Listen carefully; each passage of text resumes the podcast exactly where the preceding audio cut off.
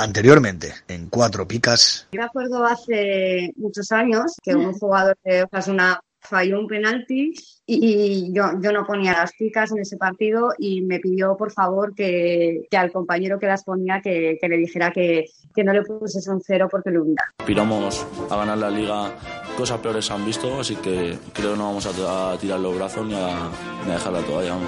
Las mejores previas en la mejor compañía, para aquel que piense que el fútbol es fantasía, podcast para disfrutar y consejos para ganar, mientras tus rivales intentan pedir el par. Vente y quédate con nosotros este rato. Información de oro para dejar atrás el bronce. Invierte bien la plata y después romper algún plato. Con cuatro picas, tu jugador número 12.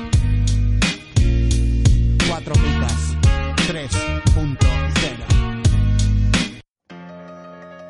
Si lo último que haces antes de irte a dormir es revisar las pujas del mercado y lo primero que haces por la mañana es comprobar qué has fichado en tu fantasy, estás en el sitio correcto. Bienvenidos al podcast 4 Picas 3.0. Muy buenas, Igor. Hola, Paco, ¿qué tal? Hacía tiempo que no hablábamos. Mucho. Me vas a tener que explicar eh, lo de Neymar, pero bueno, otro día. Para intentar poner eh, un poco de lógica en este programa, estamos, eh, tenemos hoy a, a, la voz, que no es Frank Sinatra, este está vivo. tenemos con nosotros a Gorka. Gorka, muy buenas, bienvenido. Hola, muy buenas, Paco. Sobrevalorado, eh. Overrated. ¿Puede ser más específico? ¿Quién es el, sobrevalorado? El sobrevalorado? ¿Frank Sinatra? Yo, yo no, desde luego. yo mismo, yo mismo. no, hombre, por Dios, eres un diamante en bruto, lo que pasa es que todavía tienes menos de, de diamante, pero todo se irá puliendo. Hay que pulir muchísimo aquí. ¿eh? hasta, hasta bueno. que ya empecemos a rascar uñas. Bueno, la base no es mala. Eh, Sigor, ¿qué nos tienes que comentar que estuvimos hablando en el primer programa hace ya tanto tiempo de, de los premios de Evox de la audiencia? Bueno, pues gracias a todos nuestros oyentes y, y a sus votos hemos conseguido colarnos entre los tres finalistas al premio Evox de la audiencia en nuestra categoría. Por tanto, eh, bueno, todo el equipo, eh, el que escucháis y el que está detrás trabajando como locos y con un montón de ilusión, eh, queremos dar las gracias por habernos votado. Nos llevemos el premio o no, sabemos que va a ser muy difícil porque la competencia es durísima, pero ya solo estar ahí para nosotros es un auténtico orgullo y, y, y muy agradecidos por, por vuestros votos.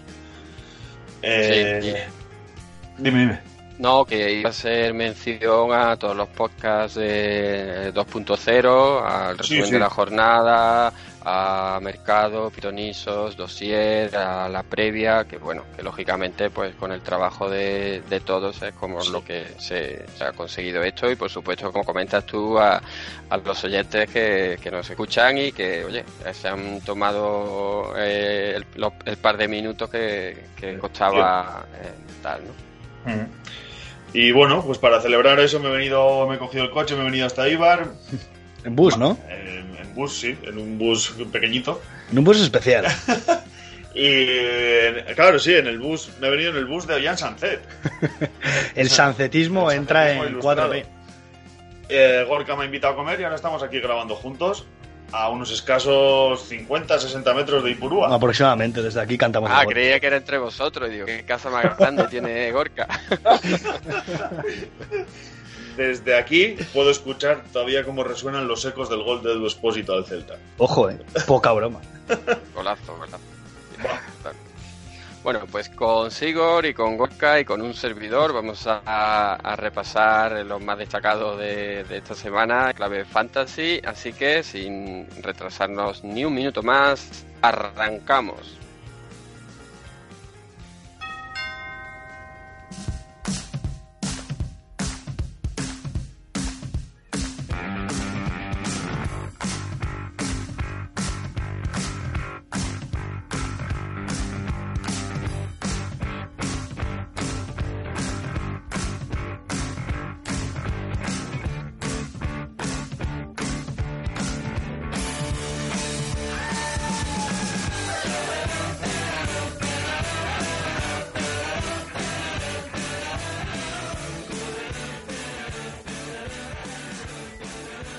Bueno, y vamos ahora con el más destacado de la jornada y para ello, como siempre es habitual, está con nosotros Stewie. Stewie, muy buenas, bienvenido.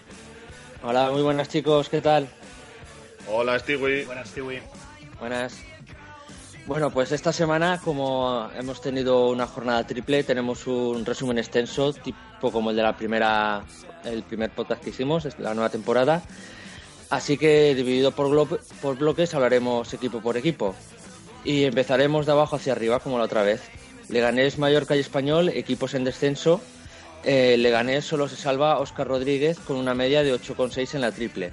El resto del equipo no acompaña y así lo ha dejado como colista. El Mallorca en esta triple nos ha dejado como el rey de la pica. Aunque solo eh, con tres derrotas, solo Sastre se llevó un negativo. El resto del equipo picas y el único que se salvó ha sido Cubo, que es el que ha conseguido dos picas. Pero es curioso que con tanta derrota eh, no tuviera más negativos. Y el español, tras por fin marcar un delantero, pues en esta triple jornada volvemos a la sequía goleadora. Pocos puntos en general y la defensa sobre todo muy castigada. Eh, solamente Pedrosa destacó porque fue el único que ha marcado un gol. Y hay que tener ahora en cuenta que esta jornada varios entrenadores ya se la juegan y uno es David Gallego que está en la picota, así que como caiga está ahora con el parón, habrá que ver qué hacer con los jugadores del español y ver qué entrenador vendrá. Pinta mal el español, ya lo dijimos eh, anteriormente en otro programa y la verdad que pinta mal y como no espabilen, pues David Gallego tiene eh, tiene pinta de que puede ser uno de los primeros entrenadores destituidos. Sí, a ver qué hace en Europa porque encima solo le falta eso. Sí, aunque en Europa sorprendentemente no está, está sacando buenos resultados, la verdad. Bueno, intentando escapar del descenso, tenemos al Celta, al Getafe y al Betis. El Celta, cada vez más cerca de jugar el año que viene, o no ser derby, contra el Lugo, a no ser que el Deport se pueda conseguir también la salvación. Aspas, eh, penalti de Panenka y en negativo. La verdad es que no ha empezado en racha el príncipe de las bateas y aún se espera mucho más de él. Eidú baja de las dos picas con un negativo y Rubén Blanco el único que salva con 10, 6 y otros 6. Quizás récord. Es raro que un portero del Celta esté hablando de récords. El mejor portero del fútbol. El Getafe con Cucurella de 6 de media en la triple porque no le Cazorbar. Si marca Molina y mata, pues ahora le toca a Ángel, otro jugador que se quiere apuntar a las dianas en el equipo de Madrid. Delantera bastante rentable. El Eurobetis eh, desea la vuelta de Fekir, quizás en esta jornada, y por fin marca el Panda y le dan una pica con el gol. Joaquín sigue su eterna juventud, 6 de media en la triple jornada y 5 en la general. Bueno, un par de cosas de lo que nos ha apuntado aquí eh, Stewie. Por un lado, bueno, el, el portero del Celta, como dice récord, sería dentro de los porteros del Celta, que es Sí, cierto sí. que salvo contra Real Madrid y, y contra los grandes, digamos, no, no suelen puntuar bien, pero la verdad que está, está sacando muy buenos puntos y como bien indica, está empatado como mejor portero ahora mismo, portero con más puntos junto al del Sevilla. Sí. Esto para, para el Celta es, es otro título de los que no podemos poner en vitrina, pero que- ¡Oh! que un portero del Celta, que un portero del Celta pueda, pueda fardar de que lo está haciendo bien, la verdad es que ya es un éxito. Y además estando en Celta como está, que si habláramos que es un portero que le está dando puntos al equipo Claro. eh, y por eso lo puntúan bien, pero todo lo contrario. Sí. Y, y bueno, luego lo de Joaquín igual, ¿no? Que la verdad es que es increíble que, que al final el que, no sé si es el mejor puntuado, bueno, creo que Loren tiene un- algunos puntos más, eh, Sí. creo que es el mejor puntuado, pero tiene mucho mérito lo de Joaquín. Pues Igor, si no tenéis nada más que añadir, continuamos. No, sobre. Por alusiones y eh, Oneso Derby, yo. mm, Es, es que soy de fútbol femenino ahora, ¿sabes? Ya te vi el otro día, ya. De- el de por la banca a tope. Bueno, hechos las eh, correspondientes alegaciones. eh, pasamos a, a la zona de la tabla donde se considera tierra de nadie, con Alavés, Osasuna y Levante. Eh, apunta aquí el guionista que por fin volvió el Lucas que todos recordábamos, Penulcas, eh, que dice que gol y tres picas. Atentos que vuelve Burgui. Ojo, el, el Cristiano Ronaldo de, de Hacendado. Luego eh, nos lanza una pregunta y nos dice, ¿es Oliver Burke una, maz- una mezcla de Rooney y Bale? Y que vaya orejas. Es que la foto que le han puesto en Sí. Mundo es. Además, cabeza reducidita y unas orejas de, de Dumbo, ¿eh? Sí, se parece a, a la Champions League, a la Copa, vamos. Bueno, La, eh, la verdad es que la foto, la foto de los jugadores de Mundo con lo bonitas que estaban las camisetas y las, y las fotos son un poco abom- abominables, esto es el, el clásico menos es más. Sí. Sí, totalmente. Eh, venga, bueno, eh, Osasuna, Aridane, top 3 en defensas. Y Estupiñán, séptimo. Ojo, poca broma con estos datos, ¿eh? Que son buenos, bonitos y baratos. Luego no digáis que, que Cuatro Picas no os recomienda cosas. Eh, mi amigo Quasimodo o el Salmón, como prefiráis llamarle. Primer negativo de la, de la temporada. Ha tardado, ¿eh? Hombre, ha, ha tardado porque estaba sin jugar. Así que- Creo que ha jugado dos partidos nada más, ¿no? Sí, eso es. Dos y se lleva un negativo. En bienvenido a la liga, Adrián. Sí. Eh, Hablamos de Adrián, que está, no está de más aclararlo, si alguien está un poco despistado. Eso es, Claro. el salmón. Eh, bueno, en el Levante, los buques insignia Morales y Roger, pues parece que están de, de capa caída y hacen una pica de media en la triple jornada. Y luego tenemos a Radoya, que empieza a jugar y lleva un 3 de media y ahora mismo solo vale 250.000. Así que bueno, para tenerlo de fondo de armario ahí y cubrir banquillo, pues una opción bastante interesante. Bueno, por el precio, desde luego, no, no será. Bueno, pues eh, acercándose a puestos de Europa League, ante eso me surge la duda si la llamáis así o, o la seguís llamando Copa de la UEFA. UEFA, UEFA. UEFA, UEFA. Eso nos lo va a quitar. eh. Vale. De la cofradía de, de la cabeza dura. Veo que son. bueno, pues, pues acercándose a puestos de, de UEFA. Eibar, Valladolid y Valencia. El Eibar que pasa de colista antes de la triple jornada a pensar más alto. Los 9,6 de media de Orellana en estos tres partidos tendrán algo que ver. Y Pedro León que no acaba de rugir. Tomar nota de, de Blasis, que bueno, está jugando, si no estoy equivocado, eh, Gorka me co- corrígeme si no, de lateral derecho, ¿no? Sí, de lateral derecho, que yo creo que además es mejor puesto para él, porque arriba brr, no crea una ocasión y solo parte, pase atrás. Partiendo desde lateral derecho, igual puede igual dar alguna pica más cuando juegue, Mm. que no será muy a menudo. Bueno, eh, el año pasado ya, la temporada pasada ya jugó ahí algunos partidos. Exacto, sí, esto es. Bueno, pues en el Valladolid, de Oscar Plano a nivel estelar, dos goles y dos picas en los tres partidos. Y Moyano y Villa recuperan titularidad y la verdad que están bastante baratos.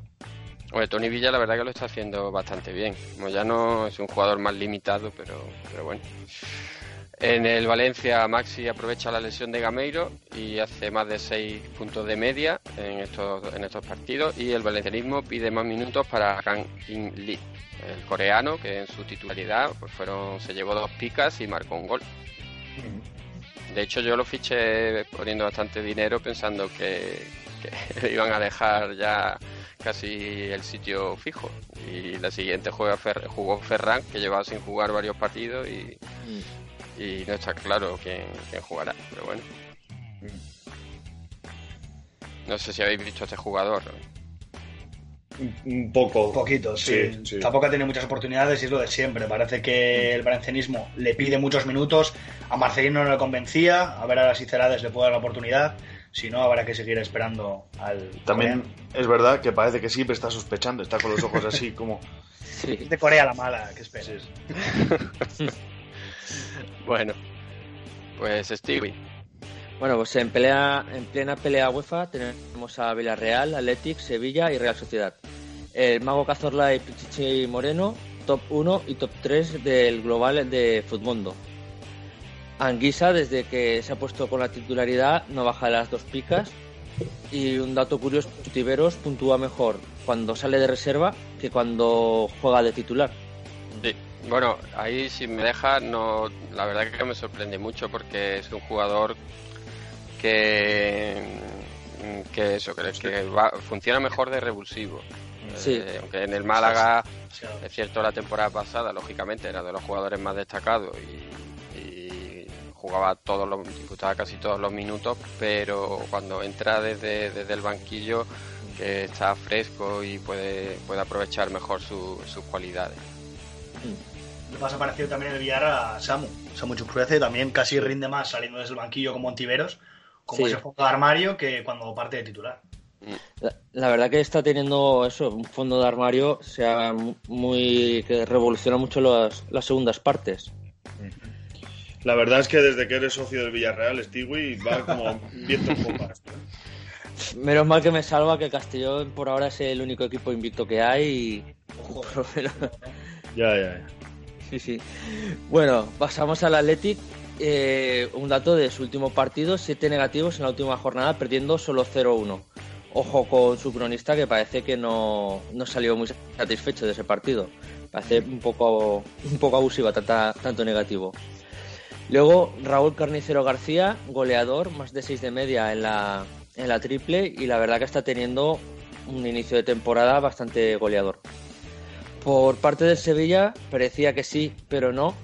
Eh, de John 0 de media en la triple, pero Campos sí que la sabe meter, dos goles y 6,3 de media. Y el que sí que parece que sí, sigue que sí, es Reguilón. Sigue sin bajar de las dos picas. La Real Sociedad, eh, si siempre estamos hablando de Odegar, pues esta vez no. Hay que hablar de Villarzábal, 11 de media en la triple. Y William José, que no se queda atrás, con otro 10 de media. Mm. Eh, y bueno, Monreal demuestra que valió la pena esperar hasta última hora que se pudiera fichar este jugador y es otro de los jugadores que la Real está dando bastante rédito y la verdad que espectacular el mediocampo que para los fantasies. La cuestión de la Real puede ser acertar, ¿no? O eh, saber dónde meter la pasta en el, con el extremo derecho. ¿Qué hacemos? ¿Vamos a por Portu? ¿Vamos a por Janusay? ¿Qué hacemos? Hombre, a ver, ahora eh, Portu lleva eh, mejor racha porque Januzak no empezó demasiado bien. Hmm. Y es verdad que el último partido lo jugó Januzak y puntuó bien, pero luego Portu salió desde el banquillo y marcó. O sea que. Yo creo que es mucho más ya sea porque acabe siendo titular o porque salga del banquillo Portu, porque Portu saliendo del banquillo también te ofrece muchísimas cosas eh, que Januzaj no te las da. Tiene más gol, igual también. Y luego Januzaj tiene más, más propensión a, lesionarse, que tampoco es un jugador muy muy físico. efectivamente, Januzak, vamos, todos los que eh, lo han fichado a lo largo de, estos, de estas dos o tres temporadas que lleva en, en, la liga, saben que cada cierto tiempo se lesiona y se pierde muchos partidos. Y por tú parece que ha empezado, que se ha acoplado muy bien al equipo y está aportando muchas cosas. O sea que yo creo que hay que pasar por los jugadores de la Real y porque están puntuando la verdad que magníficamente bien. Mm. Mm. Y luego respecto a lo que comentaba del cronista del Athletic, es que la verdad es que desquicia un poco, porque es cierto que el partido, por, según comentan los aficionados al Athletic, bueno, cuento Aitor, Endica, Igor, el partido fue bastante malo, pero claro, es que igual el partido, no eh, igual de malo, digamos, pero si gana el Athletic Mm, igual las picas hubiesen sido totalmente diferentes. Claro. Y un cronista así, la verdad que al final te estás jugando eso, sacar eh, buenas puntuaciones o desastrosas eh, en hechos muy puntuales, con lo cual es bastante peligroso. Mm, yo creo que yo vi el partido, sí que el partido de Atleti fue bastante paupérrimo, pero, pero eso que comentas, que son siete negativos. Es que es excesivo para un resultado que al final era un 0-1. Si me dices que has perdido 0-3 o una cosita así, de que de casi un baño en el resultado, pues sí que podría entenderlo, pero un 0-1 al final, cualquier, cualquier remate, un penalti, cualquier cosita, se queda 1-1 y hubieses mantenido esos siete negativos por supuesta mala actuación de siete jugadores. Me parece bastante, bastante agresivo. Para que luego hablemos de, Patricia Cazor. Si es que. Sí. pues yo creo que, que es casi peor, porque Patricia al final, al final más o menos sabe por dónde va a ir eh, las puntuaciones. Ya depende también del partido, si es más brillante o menos de cada uno de los equipos, pero mm, no te sorprende tanto, porque Patricia si ganan y no juegan y el partido es malo, no los puntúa mucho. Y, pero si pierden el partido tampoco es muy malo, tampoco suele cebarse en exceso. Pero bueno. Eh, ¿Quién va ahora? Pues yo mismo, ¿no? Venga, dale. Venga, pues para terminar la lucha por la Champions o, la Liga, Barça, ojo, Granada, Atlético y Real Madrid, si, sin Messi ni, el dios Ansu Fati, eh, Suárez, dos negativos y tres picas y gol en la triple jornada. Eh, se sigue esperando a Griezmann, que no termina de hacer las actuaciones que todos esperábamos. Y ojo a Arthur, que se nos marca un 6,6 de media en la triple jornada. ¿eh? Este año solo tres picas, Ter Stegen, si hace eh, asistencia de gol. Eh, ¿A quién se la dio? La A. Suárez. Suárez, creo que a Ah, Suárez. Suárez. Es lo que le faltaba ya a Ter Stegen, ponerse a dar asistencias. Bueno, la sorpresa de la liga, sin duda, y estaremos todos de acuerdo, hasta el momento es el Granada, eh, con Antonio, entre comillas, derribando puertas, que eh, vale 4 kilos y lleva un 7,7 de media. Y Ruiz Silva, que está al, al acecho de Rubén Blanco, con 6 de media en la triple jornada. eh. Ojo, porque no es una puntuación pequeña. Víctor Díaz, que lo tenemos eh, metido entre los top 2 defensas por solo 2 kilitos. Un precio bastante interesante. Y bueno, pues hablando ya del, del Atlético de Madrid, Joao Espejismo Félix eh, se ganó un segundo negativo, así que eh, no sé, pinta un poquito ah, demasiado hype, tal vez.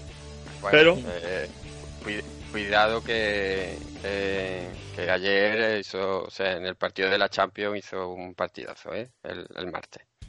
Yo es que no veo, como ya te digo, no soy de, de fútbol femenino. No, no veo la Champions masculina. Entiendo que por, prescri- por prescripción médica, ¿no? Efe- efectivamente.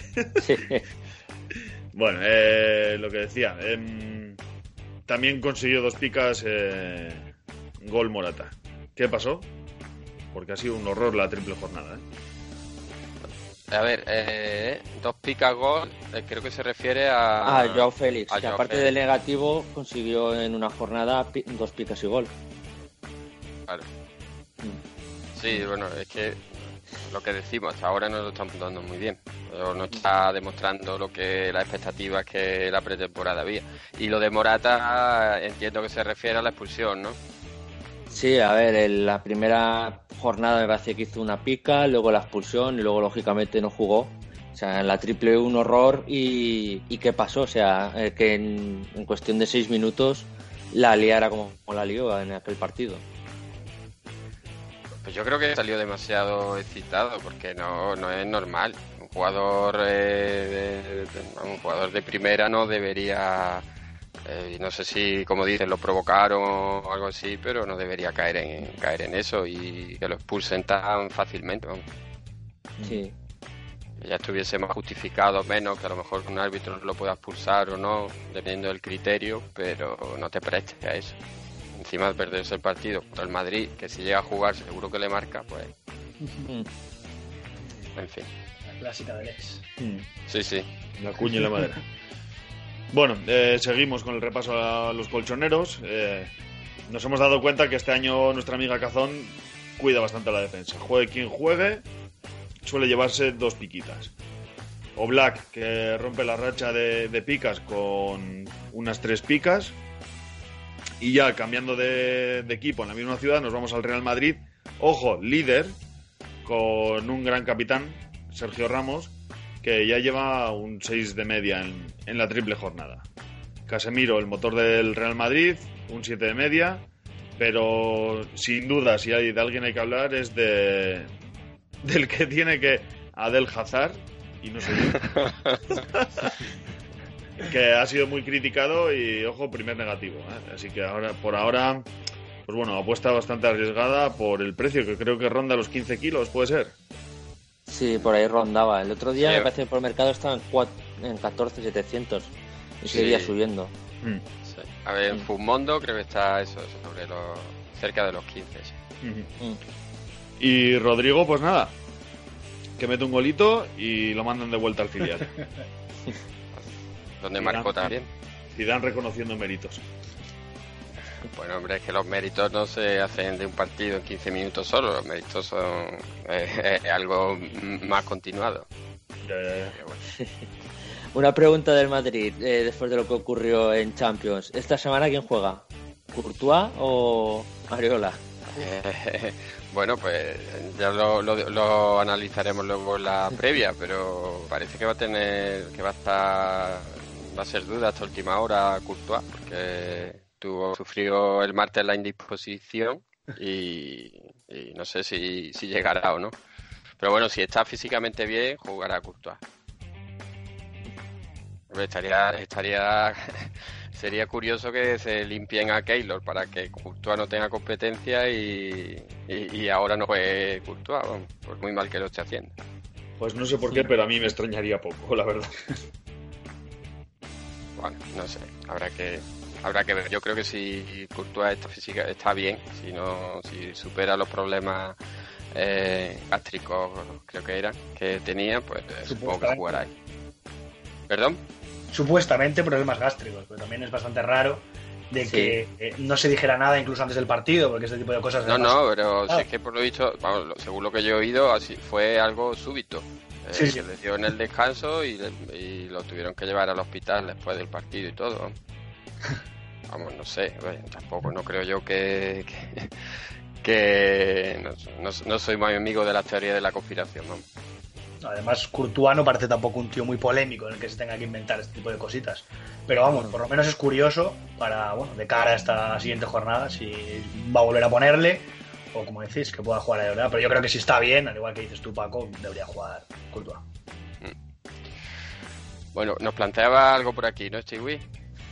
Sí, eh, quería comentar que en principio de la jornada hubo un poco de pánico, una anécdota de que eh, la gente que juega a la plataforma antiguamente conocida como Comuniame, eh, le saltó una notificación eh, de pánico de que supuestamente que por la ciclogénesis explosiva el partido de los Asuna estaba en suspensión y ellos ya estaban avisando de que se iba a suspender el partido y que eh, se actuaría pues como suele pasar cuando se suspende un partido, que el partido se aplazaría, los puntos serían para jornada lo que sea y toda la gente pues como loca diciendo que, está pasando en Pamplona que está cayendo el diluvio universal.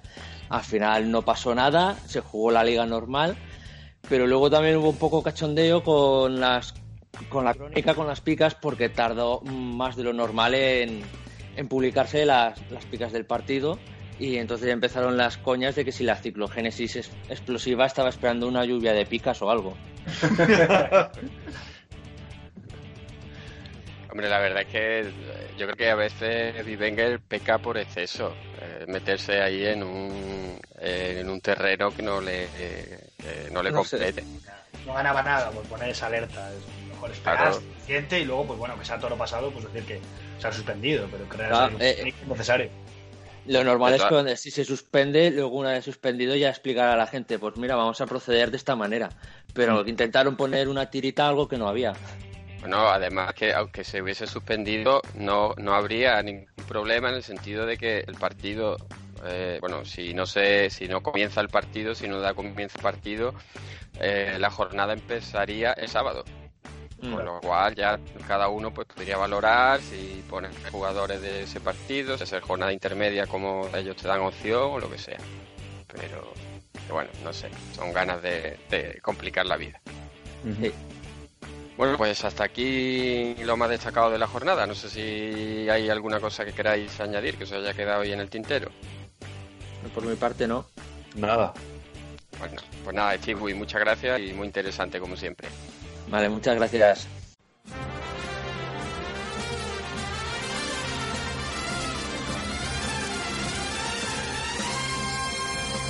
¿Harto de pagar el IVA, el IBI y el IRPF? Va a subir el IVA de los chuches también. Cuatro Picas presenta el primer impuesto revolucionario que no pagas tú. Entra en cuatropicas.com, pincha en el banner de Amazon y realiza tu pedido. 6.000 pesetas de whisky. Hasta el 10% de tu compra irá destinado a Cuatro Picas para ayudar a crecer el podcast y la comunidad. Esos chicos deben ser majos, pero está claro que son gelis. Y recuerda, no pagarás más ni molarás menos. ¡Oh, mírame! Estoy haciendo feliz a la gente. Ya lo sabes, la próxima vez que compres en Amazon hazlo desde cuatro picas. ¡Hola! O el espíritu del lagarto se presentará en tu alineación. ¡Ay, el bicho! ¡El bicho! ¡Me va el bicho!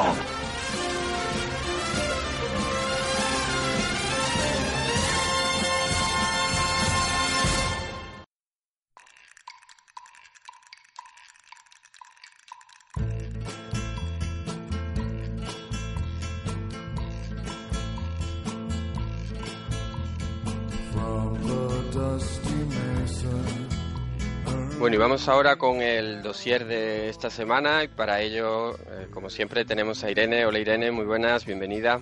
Hola Paco, ¿qué tal? Muy bien, eh, esperando que, que nos cuentes qué nos traes para esta semana. Pues esta semana traemos un dossier cortito y al pie y lo que queremos hacer es hablarle a nuestros oyentes sobre los lanzadores de penalti que bueno, siempre desde el punto de vista fantasy es interesante, ¿no? Un jugador que, que te tira penalti, a priori, eh, de- es un jugador que te va a meter goles durante la temporada y es sinónimo de, de puntos, de pica. Así que eso es lo que, lo que vamos a hacer hoy. Muy bien, pues deseoso estoy de, de empezar, pero antes de nada tenemos también a, a Gorka para que nos eche una mano en este dossier. Gorka, muy buena, bienvenido. Hola, muy buenas, Paco e Irene. ¿Qué tal? Hola, Gorka. Bueno, pues si os parece, empieza Irene. Sí, pues bueno, antes de explicar que hemos ordenado los equipos según el número de penaltis que le pitaron el año pasado, que no, no es sinónimo de, equipo fiable. Y el primer lugar, pues no es ni Madrid ni Barça, es la Real Sociedad. Fue el equipo que, que el año pasado le pitaron más penaltis, en concreto 10. Y el principal lanzador el año pasado fue William José. Y Oyarzábal, destacar de él que aunque solo tiró tres penaltis, eh, los tres, ¿no? Los tres fueron dentro de la red. Y este año eh, la Real Sociedad ya lleva tres penaltis a favor y se postula como máximo lanzador Oyarzábal. O sea que si ya de por sí sus características son apetecibles como jugador fantasy, pues este año los, los dos penaltis que ha tirado los han ido dentro. Así que se postula como el principal lanzador del equipo. Y quizá pues de segunda y tercera opción podríamos nombrar también a William José y a Portu. Por tú que lo falló este año el que. Exactamente, el que. Portu falló. Muy bien. Gorka. Vale, pues continuando con este ranking tenemos al Real Madrid, que el año pasado le pitaron nueve penaltis y tuvo pues una efectividad brutal, porque de 9-9. Eh, principal tirador era Sergio Ramos, que tiró hasta cinco penaltis y metiendo los cinco. Luego tres los tiró, los metió Benzema y uno Bale. Esto de cara a este año, a pesar de que aún no han pitado ningún penalti, por ende, pues no han metido ninguno, creemos que Sergio Ramos seguirá siendo el tirador oficial después de la salida de Cristiano del equipo. Es posible que Benzema también pueda tirar alguno, pero quitamos a Bale de la lista y metemos a Eden Hazard, ¿no? Que, pues bueno, pues es un fichaje de peso, va a ser una estrella y seguramente va a querer apuntarse también esos tantos desde el- bueno, la línea de 7 metros. Además es un especialista en el, en el Chelsea, Sí. si no estoy equivocado lo, lo lanzaba él. Sí. Veremos, Bueno, pues- veremos qué tal, porque aún tiene que entrar. Entonces, pero bueno, una defensa Sí. dinámica y si le pitan alguno. A ver si se estrena, así aunque sea de penalti. Eh, bueno, pues pasamos al Barcelona, que el año pasado le pitaron nueve penaltis y eh, falló solamente uno, que fue precisamente Messi, que es el lanzador principal, y Luis Suárez también lanzó cuatro, que los anotó los cuatro. Y este año, pues a esa dupla Messi y Luis Suárez habría que añadir a Griezmann, que era el lanzador en el Atlético de Madrid y que en general era bastante fiable. Pues pasamos con el Eibar. ¿Sí? Vale, pues el Eibar igualmente como el Barça. El año pasado también falló uno. eh, metió 7 de 8. El principal lanzador fue Charles, que, que, o sea, que metió 6 de 7. Y Orellana. Orellana es verdad que solo metió uno, pero 100% de efectividad. No sabemos si este año han cambiado los papeles porque el único penalti que, que este año se le ha pitado a favor al Eibar ha sido tirado por Orellana, que, que metió gol. Y bueno, a esa dupla de Orellana y Charles también quizás se le incorpore el Burgos, que nos llegan por ahí noticias de que puede ser que, que próximamente empiece a, a jugar. Y A ver, es eso- especialista. Sí, que- Gorka, sí, que, que es seguidor del, del Eibar, nos puede, nos puede dar más luz sobre, sobre eso. Y también Charles, que el año pasado parecía más indiscutible y este año, pues la verdad que parece que tiene pocos minutos. Sí, bueno, Charles eh, el año pasado al final eh, jugaba mucho, pero era un jugador que iba saliendo desde el banquillo. Y este año casi pues, sucede lo mismo, ¿no? Tenemos cuatro delanteros, encima está lesionado y pues Mendilibar los va, los va rotando, pero sí que es cierto que es un gran tirador de, de, penaltis. Metemos a Burgos en la ecuación, porque el año pasado creo que metió hasta cinco penaltis en Alcorcón, o sea, es todo un especialista, sobre todo para ser un central. Y bueno, venía con, con problemas de forma, luego se lesionó y bueno, según nos comentan, aproximadamente una semanita o dos semanitas podría ir entrando al equipo, que parece que a veces es necesario, ¿eh? porque tenemos a Ramis, que se dice que igual es el mejor central, pero luego cada, cada partido hay que cambiarlo, entonces puede venir sangre buena ahí para, para la defensa. Entonces, ¿tú crees que lo seguirá tirando Orellana, Gorka? O... Todo sería depende, porque, por ejemplo, el otro día Orellana cogió el balón y, y pues directamente lo tiró él. Si está Charles en el campo, yo creo que seguiría tirando los Charles. Pero a ver qué pasa con lo de Esteban Burgos. Es una incógnita. Entonces apostamos por que él pueda tirarlos porque, como veníamos viendo, era un especialista el año pasado. Pero veremos si tiene, pues bueno, ese nivel de poder y decir este balón me lo quedo yo y lo quiero tirar. Muy bien, pues pasamos al Levante. Bueno, pues con el Levante el año pasado les pitaron hasta siete penaltis y marcaron cinco de ellos. Eh, Morales, que es el principal tirador el año pasado por lo menos, eh, tiró cinco y metió tres de ellos, fue quien falló los dos penaltis restantes, y los otros dos los metió Roger. Este año ha sido Roger directamente quien ha tirado los dos que le han hecho y los dos han ido para adentro. Entonces es posible de que sea Roger el, principal tirador de este año, a pesar de que bueno del comandante sea el líder del ataque levantino. Lo que no estoy seguro es si cuando los penaltis que le pitaron estaba Morales también en el campo o no, porque este año como eh, bueno, lo ha cambiado muchas veces Paco López y demás, pues no sé si igual, igual no estaba en el campo, habrá que ver cuándo... Sí que puede ser. Puede ser que igual lo que comentas, al no estar en el campo, siga siendo Roger el segundo y en este caso pues aprovechó para añadirse dos dianas en la clasificación de, goles. Bueno, pues pasamos al Valencia, que el año pasado anotó cinco de los siete penaltis que le tiraron. El lanzador principal, como prácticamente todo el mundo sabe, es Parejo, que falló, eh, anotó cinco, falló un penalti y el año pasado tiró Rodrigo, que falló el que, el que lanzó. Este año le han pitado ya nada más y nada menos que cuatro penaltis. Eh, Parejo ha anotado los tres y Gameiro falló uno. Pues pasamos con un equipo poco fiable, el Valladolid. El año pasado solo anotó cuatro de los siete penaltis que le pitaron.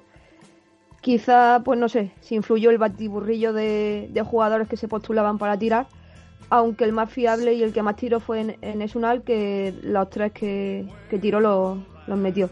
Este año solo le han pitado un, un penalti que ha anotado Mitchell y bueno, no sabemos si quizás sea él el principal tirador, pero junto a Mitchell pues también podremos nombrar a Enes Unal y Bueno, con el Betis, que también le pitaron siete penaltis el año pasado y anotaron cinco, pues el año pasado destacamos a Canales, que pues bueno, metió todos los penaltis en los que pudo tirar.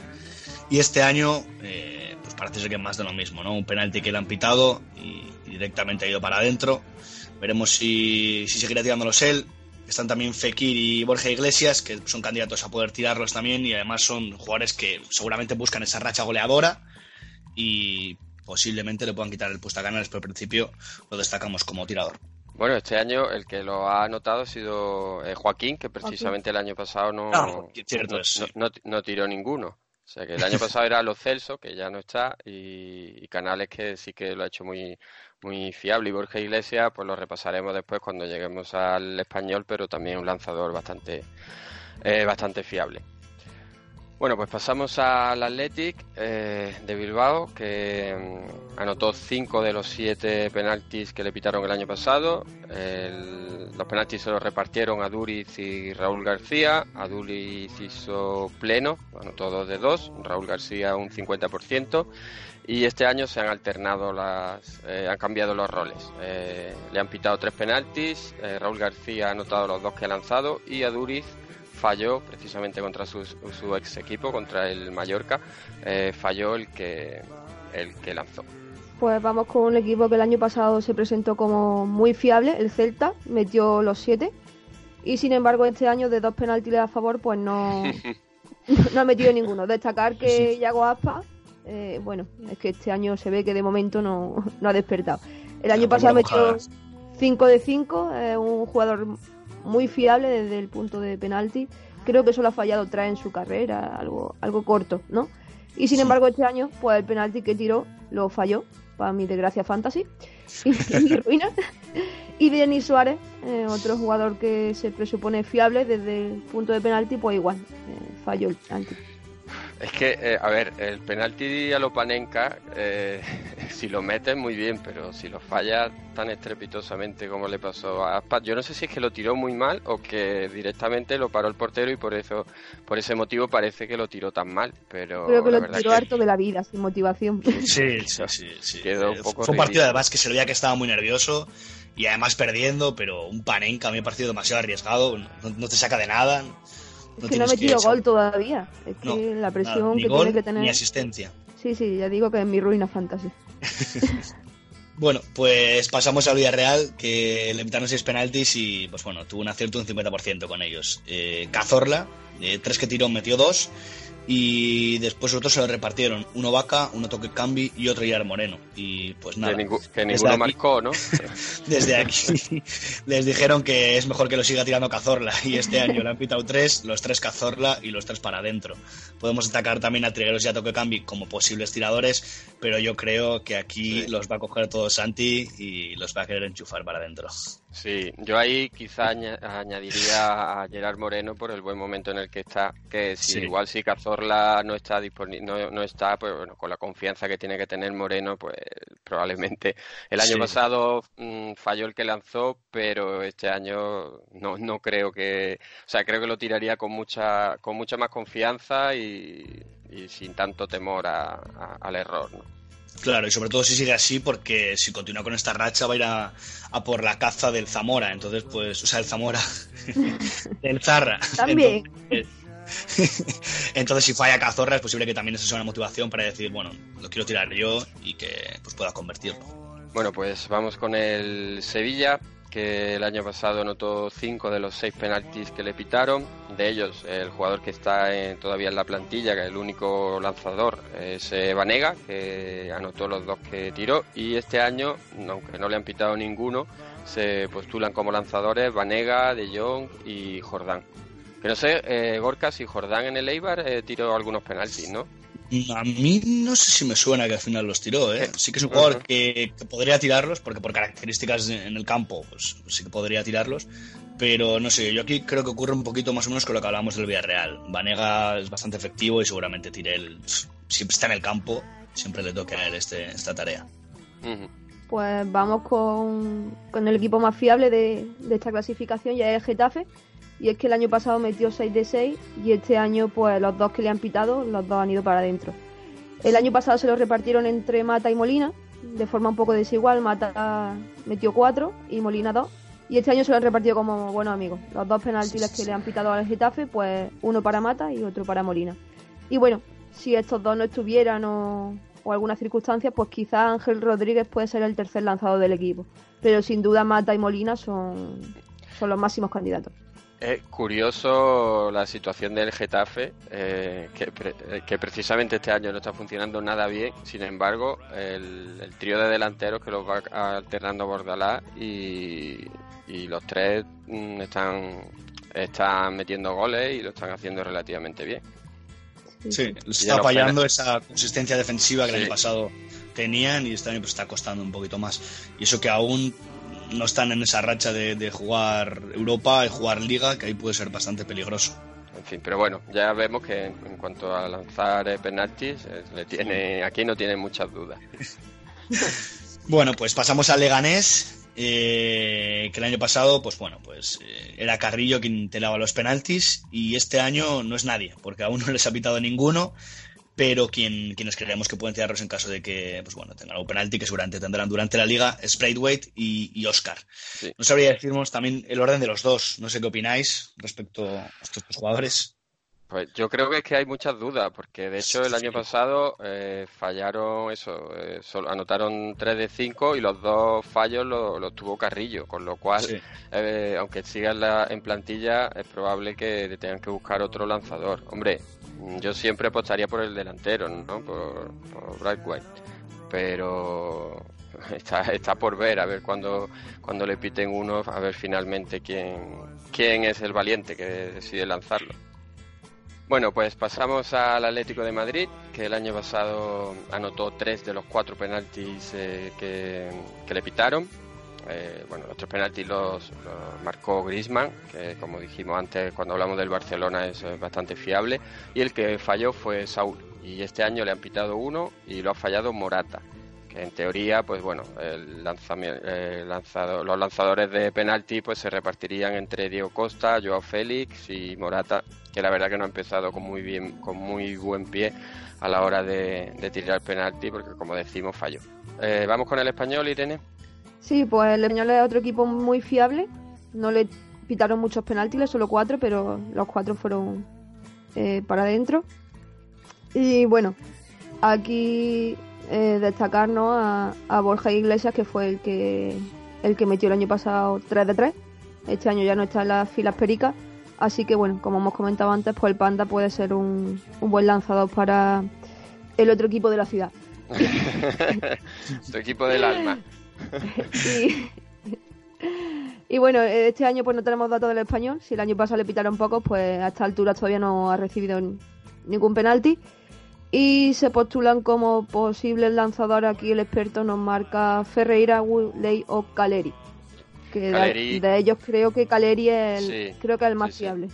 El Caleri los tiró el año pasado en el Alavés y, mm, si no estoy equivocado, creo que marcó dos de dos. Sí. No Gorka, que viene ahora el Sí, Alavés. lo en efecto, justo ahora nos tocaba el Alavés y pues, bueno, les pitaron tres penaltis y el especialista era Caleri, que como bien dices, pues bueno, pues tiro dos y dos para adentro. Eh, ocurre lo mismo, este año no está Caleri, porque está en el español, seguramente los pueda tirar por allí, y de un penalti, uno para adentro de Lucas Pérez. Eh, no sé si en aquel momento estaba Manu García en el campo, porque si no, pues es otro jugador de los que tenemos eh, a destacar, eh, que sea el posible tirador de, de del equipo. Pero bueno, en principio, mm, lo típico de todos los equipos, ¿no? Si tira alguien y acierta, el siguiente, si está en el campo, seguramente también lo pueda tirar él. Entonces posiblemente sea Lucas Pérez, el, actual tirador en Alavés. Sí, además Lucas los tiraba en el Deportivo también y Sí. si no recuerdo mal, creo que era bastante fiable. Sabe coger esa responsabilidad, que al final es lo más importante a la hora de tener un penalti, ¿no? No ponerte nervioso y pues, bueno, valentonarte y tirar confiado. Bueno, pues vamos ahora con los equipos recién eh, ascendidos. El primero sería el Osasuna, al que le pitaron cinco penaltis, anotó cuatro. Y los lanzadores principales fueron Roberto Torres, que anotó la mitad de, de ellos, metió dos goles. Y también Rubén García y Brandon, también eh, marcaron un gol cada uno. Este año eh, le han pitado un penalti y lo ha anotado Roberto Torres. Y como decimos, Rubén García podría ser también lanzador y en- a falta de Roberto Torres de Rubén García, pues también podría tirarlo Fran Mérida. Pero bueno, yo eh, Roberto Torres está claro que es el lanzador principal Sí. y, y es Sí, fiable. Pues vamos con el Mallorca. Igualmente metió el año pasado 4 de 5 como el Osasuna. El principal tirador fue Lago Junior, que metió 3 de 4. Y una diana también para Prat y Budimir. Este año no han empezado muy bien desde la línea de 7 metros. Eh, le han pitado un penalti que falló Prat. Así que suponemos que, bueno, a no ser que sea valiente o el equipo le deje, pero que quizá el siguiente pues no lo tire él. Y candidatos a tirar pues pueden ser Salva Sevilla, Budimir y Lago Junior que, que bueno que el año pasado eso metió 3 de 4 así que Eh, sí, bueno, yo creo que no estaría ninguno de ellos en el campo. Además, Prat tampoco ha gozado de, de muchos minutos. Pero una Sí. cosa, Irene, son 11 metros, ¿eh? No lo pongas más cerca, 11, no se lo 11. pongas más, Sí. más difícil a los Cierto, porteros.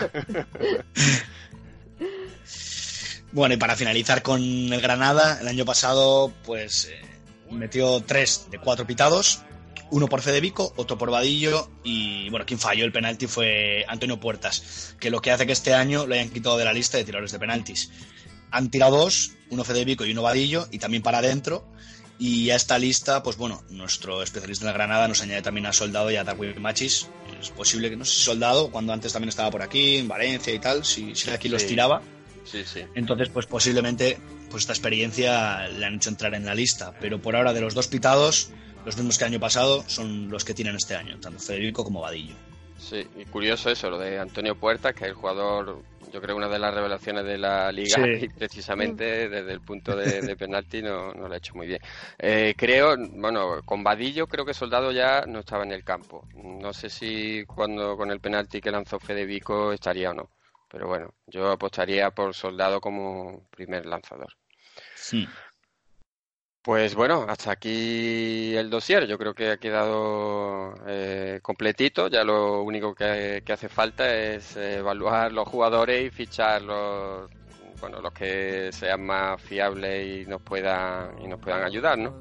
Sí, Los que queden también en mercado, a ver lo que a ver lo que se puede agarrar piña por ahí.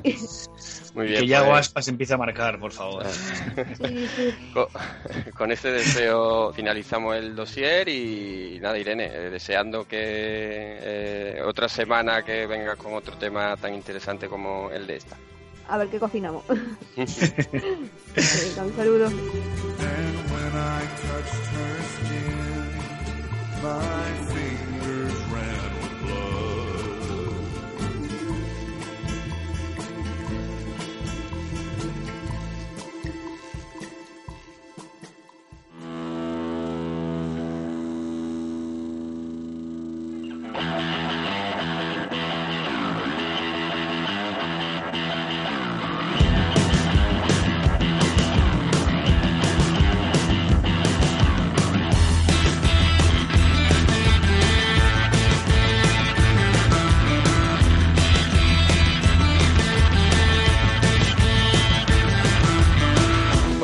ya con la previa de la jornada octava del campeonato liguero.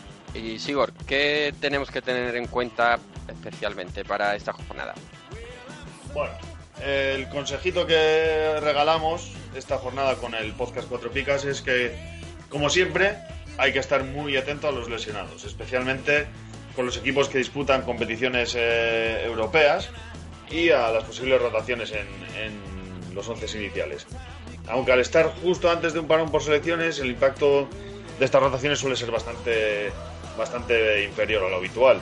Pero bueno, no hay que perder el, ojo un poquito, hay que estar ahí bastante atento y con eso, bueno, asegurarnos competir con 11, vamos a ver. Como siempre, atento a arroba cuatro picas y a la previa de, de la jornada de cuatro picas que hacen los compañeros, tanto en YouTube como, como en la página web, que siempre viene eh, bastante completa. Bueno, pues vamos con los sancionados, Gorka. Vale, comenzamos con el Alavés, mover a Cuacaso, acumulación de amonestaciones. En el Barcelona el inglés por doble amarilla. En el español, Calero, roja directa. En el Levante Hernani, doble amarilla.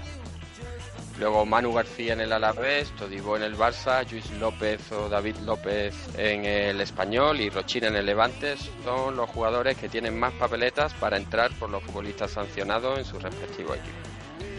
Así que vamos a pasar ya a los partidos de la octava jornada y comienza Sigor.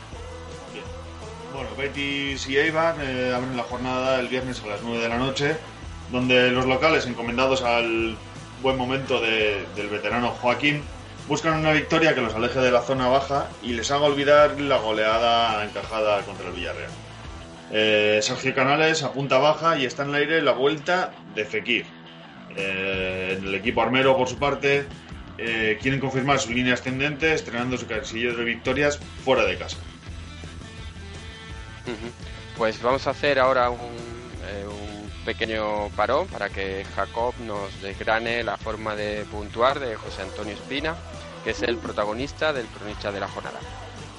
Buenas, pues después de casi no acertar mm, casi nada con Conrado, ya que fueron dos partidos muy luchados, los dos empates, encima el del Getafe fue a tres, que yo lo predije como algo más luchado, pues vamos a ir con algo un poco más seguro, ¿eh? y vamos a ir con el cronista del Betis, que es José Antonio Espina. Tiene fama de rácano y es así, aunque también depende del juego del Betis y ya que a nadie escapa que hace dos años cuando empezó Setién acabó con unas estadísticas de generoso, es decir que si el Betis hace buen fútbol, de normal por lo menos pues premia un poco ese fútbol. ¿Vale? Su debilidad son los porteros, que son los que al final acaban siendo a final de año los que mejor media tienen en sus estadísticas por demarcaciones. Luego tenemos un datazo y es que solo da un negativo por temporada a los porteros, tanto el rival como el de casa. Es decir, este año, por ejemplo, ya se lo daba Joel, el primer partido que fue expulsado. Por lo tanto, se supone, y según las estadísticas que tiene Espina, que no va a dar ningún negativo más en lo que resta de año a ningún portero.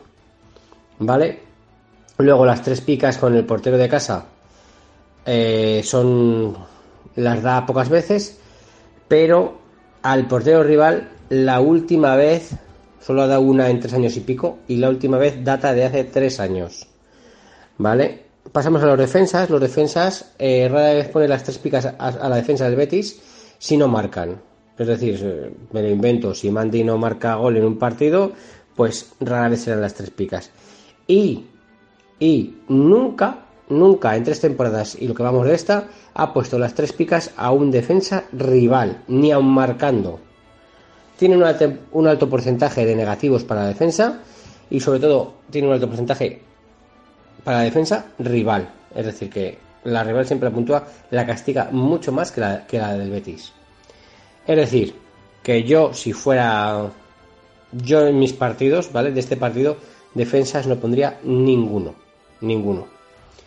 Pasamos a los medios. De los medios del Betis no podemos destacar prácticamente nada.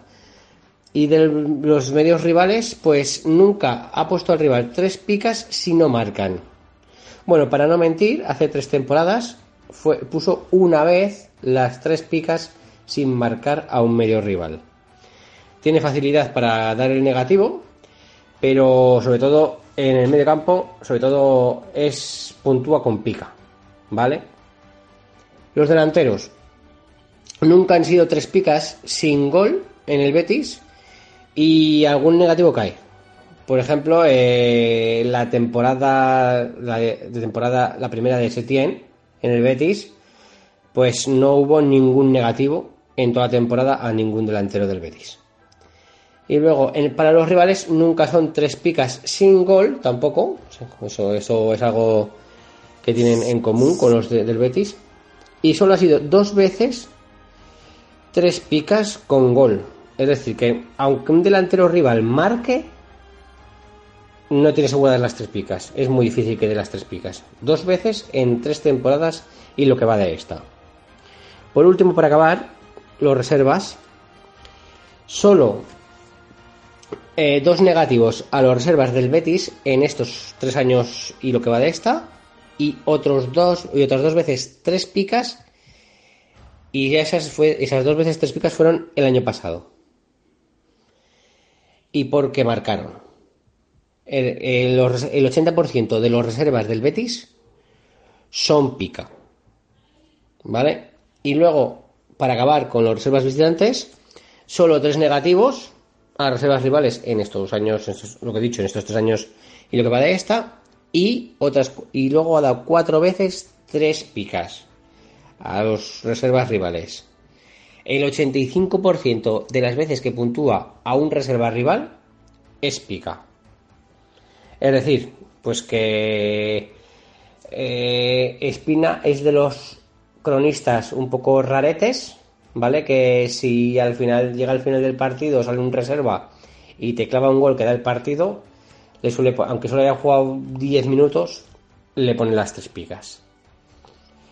Bueno, y como último dato ya vamos a jugárnosla, como siempre, con el partido del Betis Eibar, el cual la verdad es que creo que va a ser una victoria del Betis por dos goles a uno.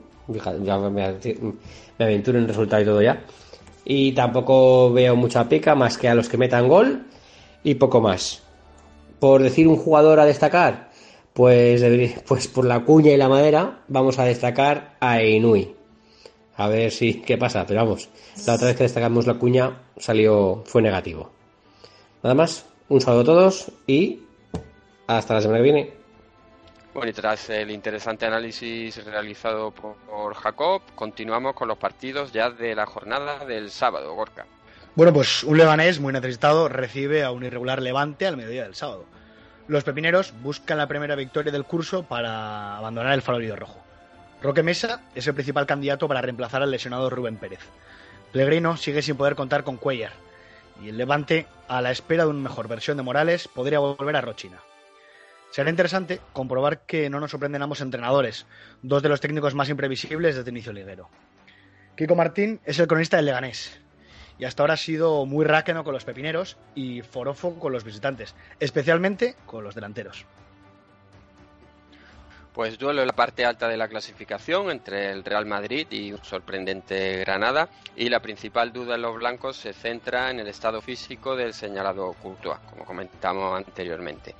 Zidane podría dar descanso a los futbolistas con más minutos en las piernas. Por parte granadinista, Diego Martínez podría repetir 11 para saltar el liderato de la liga. Y Luis Nieto es el cronista del Real Madrid y cuando puntúa en el Bernabéu suele ser muy generoso con ambos equipos. Bueno, viajamos hasta el sábado a las seis y media en Mestalla, donde se van a ver las caras Valencia y Álaves. El equipo Che tiene que vencer en casa para hacer buena la victoria cosechada en Samamés. Condorvia, Gameiro podrían estar a disposición ya de Albert Celades. El Alavés, por su parte, intentará dar la sorpresa para acercarse a la zona templada de la tabla, encomendado a su pareja ofensiva, Lucas y José Lu. Y sobre todo estará pendiente de la recuperación de Fernando Pacheco. Eh, será Conrado Valle quien puntúe este partido y se trata de un cronista justo con ambos equipos. Eh, sobre todo los centrocampistas y los porteros son los que suelen llevarse las mejores puntuaciones. Hicieron la jornada del sábado Osasuna y Villarreal. Los rojillos a prolongar su racha sin perder como local y el submarino tratará de asaltar los puestos europeos con un chucuese desencadenado que amenaza con la titularidad de Moy Gómez. El encuentro lo puntuará Usube Martínez Zúñiga, justa con Osasuna y rácana con el visitante. Por ese motivo estamos ante el partido trampa de la jornada. A ver, eh, vamos a explicar esto un poco. Eh, es posible que estemos entre el partido trampa porque el Villarreal viene sacando muy buenos resultados. El Osasuna, como bien has comentado, Gorka en casa lleva sin perder, eh, creo que lleva más de un año, sí. Y, además, con lo cual el Villarreal no lo va a tener nada fácil. Y además, eh, la cronista Usue, pues la verdad es que no suele ser la, eh, más generosa de, la plantilla de cronistas. Con lo cual, si el Villarreal no saca un muy buen resultado, es posible que, que las notas que vienen sacando los, los, futbolistas del submarino pues se rebajen considerablemente, considerablemente en este encuentro. Así que por eso comentamos que bueno puede ser un partido Tampa que a priori parece que puede dar muchas puntuaciones y que finalmente no sea así. Pero bueno, lógicamente es un juicio a priori y luego habrá que ver cómo se desarrolla el, el partido. Si me y, permite, y pasa... Paco, llegados a este punto queríamos mandar un abrazo a Osue que ha tenido una pérdida familiar esta, esta última semana y desde aquí mandarle un abrazo enorme y todo nuestro cariño. Sí, por supuesto. Bueno, pues continuamos con los partidos. Choque de estrecheces el domingo por la mañana, donde Mallorca y Español en puestos de descenso necesitan una victoria para enmendar su rumbo en la liga. Una derrota del Español, como comentábamos también antes, podría provocar el cese de, de Gallego. Eh, Mar Bernard es el cronista de este partido y como ya nos contó Jacob en el primer programa de esta temporada, estamos ante un cronista propenso a la pica y que no suele ser muy alegre a la hora de puntuar. Bueno, ya a la hora del almuerzo, eh, mis dos equipos favoritos, Celta y Athletic, se ven las caras con la intención de mejorar la imagen mostrada en la última jornada. Especialmente necesitados están los celtiñas que rondan ya los puestos de descenso y ven peligrar la cabeza de su técnico. Los vascos, por su parte, buscan la primera victoria liguera lejos de Samamés.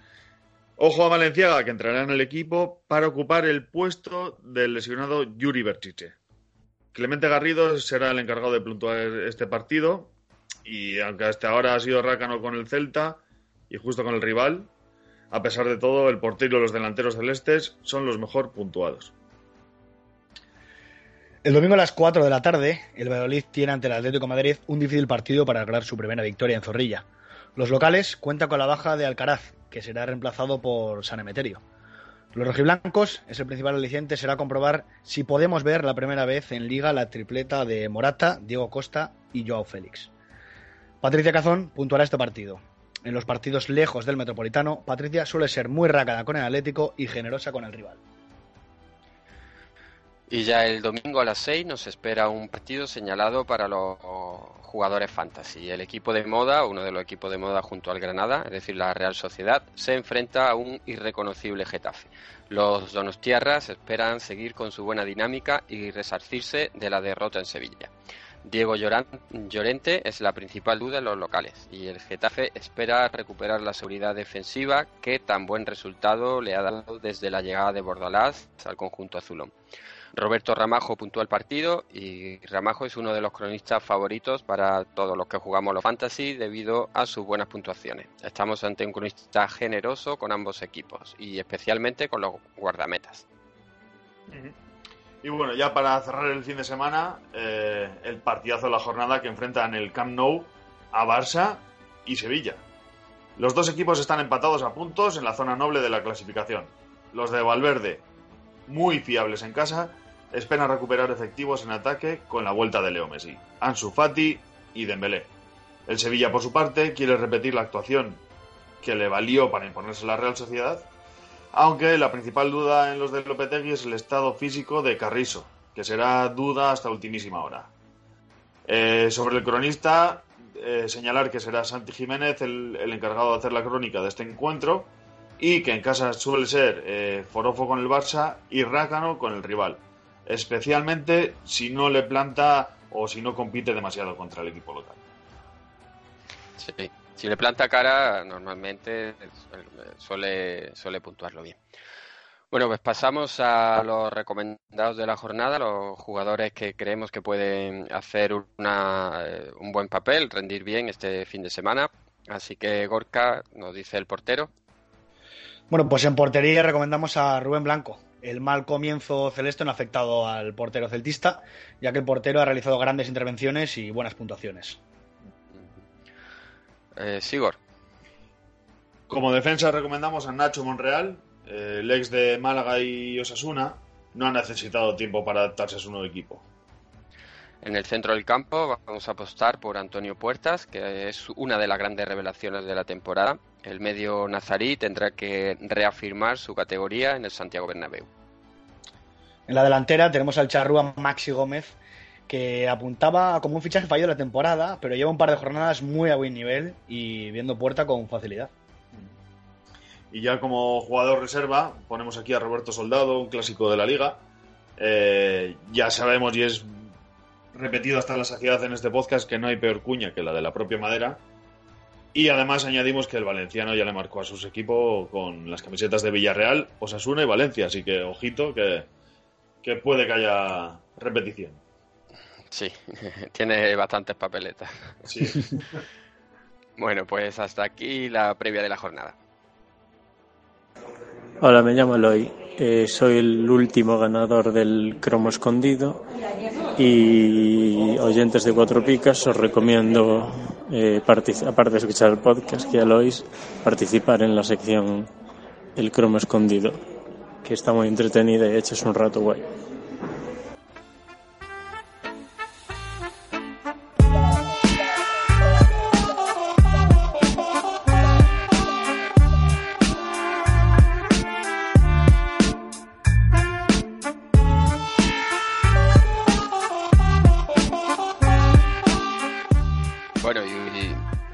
Semana más vamos con el cromo escondido, que estamos deseosos por saber quién es, quién se escondía bajo ese cromo eh, tan grande. Corca, a ver, cuéntanos. Bueno, pues nada, eh, nos toca decir que el jugador de la jornada pasada fue Wesley Snyder. el primer acertante, ya a las 11 y 41 minutos nomás, fue el por Twitter, creo que fue, Danny Whitehair Felicidades Dani por dar con el cromo tan rápido y que según nos cuentan es un especialista en este tipo de juegos. Y bueno, comentando el cromo, pues Snyder comenzó muy joven en el Ultrecht, pero rápidamente a los 7 años ya lo fichó el Ajax. Allí creció muchísimo y como decíamos ya debutó, pues bueno, jugando una infinidad de partidos. Continuó creciendo, siendo importante en el equipo y que en cinco años ganó una liga, dos copas y otras dos supercopas. Lo ficha el Real Madrid en el verano 2007, donde realiza una muy muy buena campaña, haciendo lo que comentábamos en clave fantasy, que era el mejor arranque liguero del comunio, con 46 puntazos. De hecho, esa misma temporada no bajó de las dos picas en los 10 últimos partidos de liga. Pero la frase segundas partes nunca fueron buenas se cumple con nuestro querido holandés, ya que bajó su rendimiento e hizo el ridículo de 58 puntos en 21 partidos la segunda temporada. Aún así, en estos dos años le bastó para conseguir la Liga y la Copa. Pellegrini dijo que contaba con él, pero el Madrid hizo una revolución en ese mercado. Fichando jugadores de la talla como Xabi Alonso, Benzema, Kaká o Cristiano Ronaldo, le hizo salir rumbo a Italia para terminar en el Inter de José Mourinho. Allí en 2010 gana la Liga, la Copa y la Champions. Y a poco estuvo además de culminar con el Mundial si no fuera por ese gol de Iniesta en el minuto 116. Después de esto, pasa por el Galatasaray, donde consigue el dato loco que comentábamos. Con el número 10 a la espalda, el 11 del 12 del 13 a las 14.15 GMT, para entrar en 16avos de la Champions, mete su gol número 17 de la UEFA. Bueno, entre UEFA y Champions. Este fue un partido contra la Juventus, en casa, de un derechazo que fue asistido por otro clásico, Didier Drogba.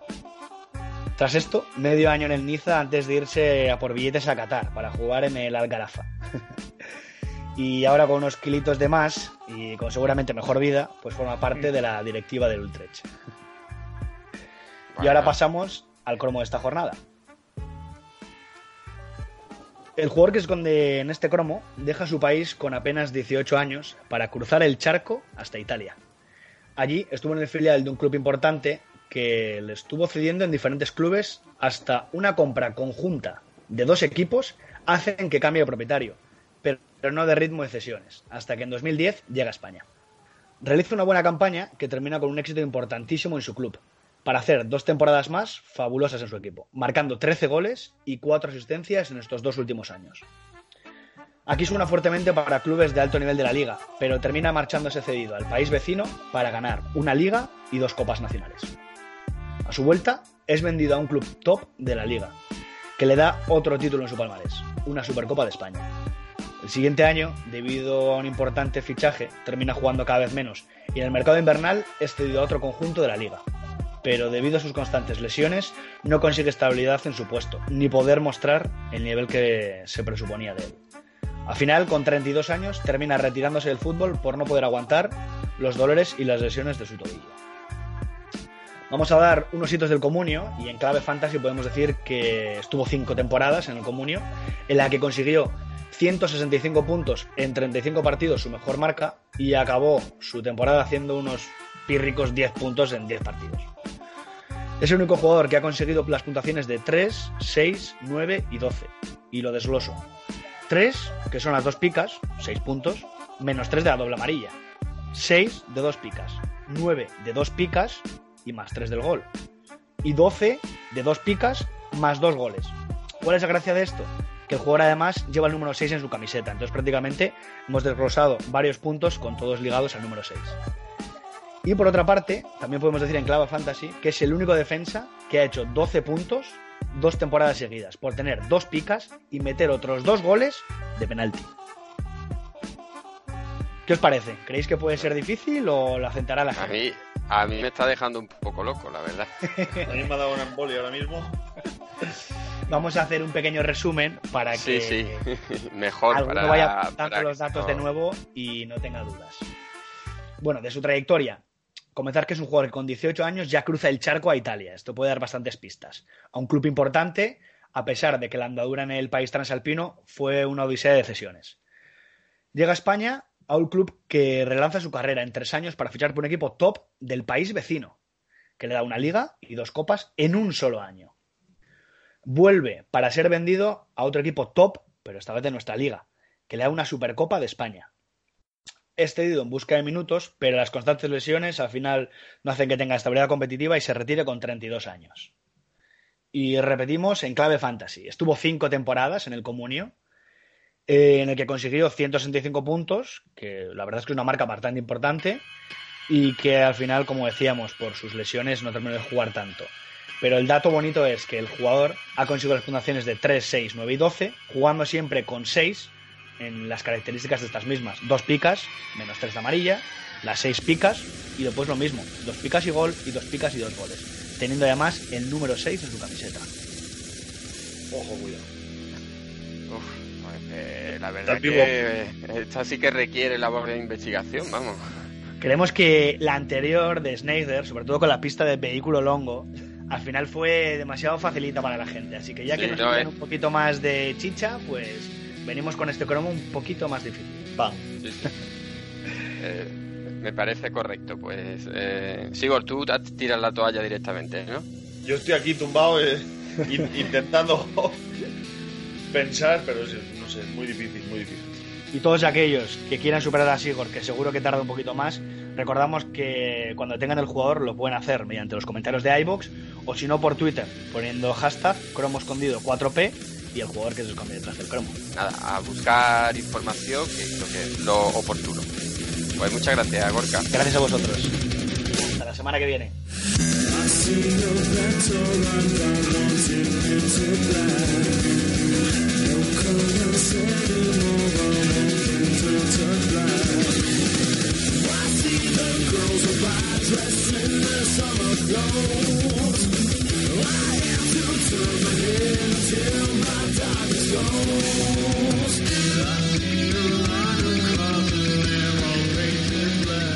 Bueno, pues hasta aquí el programa de, semana. Esperamos, como siempre, que os haya gustado y que también, por supuesto, que os resulte útil y que os ayude a tomar las mejores decisiones a la hora de fichar y a la hora de alinear a vuestros jugadores.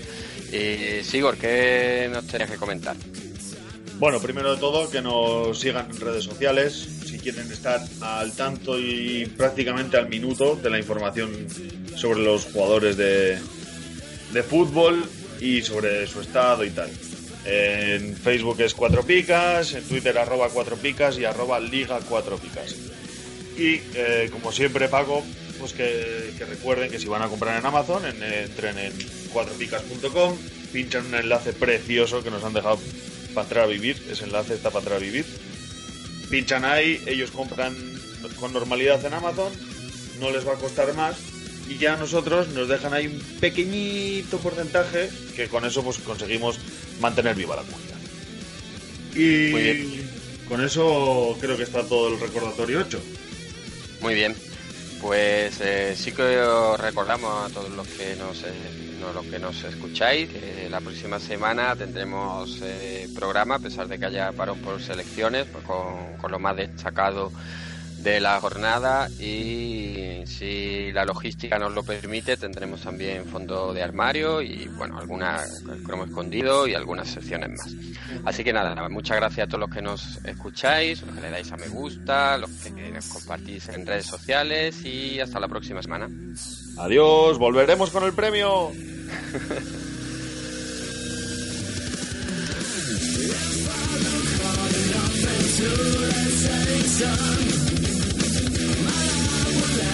Leave us all.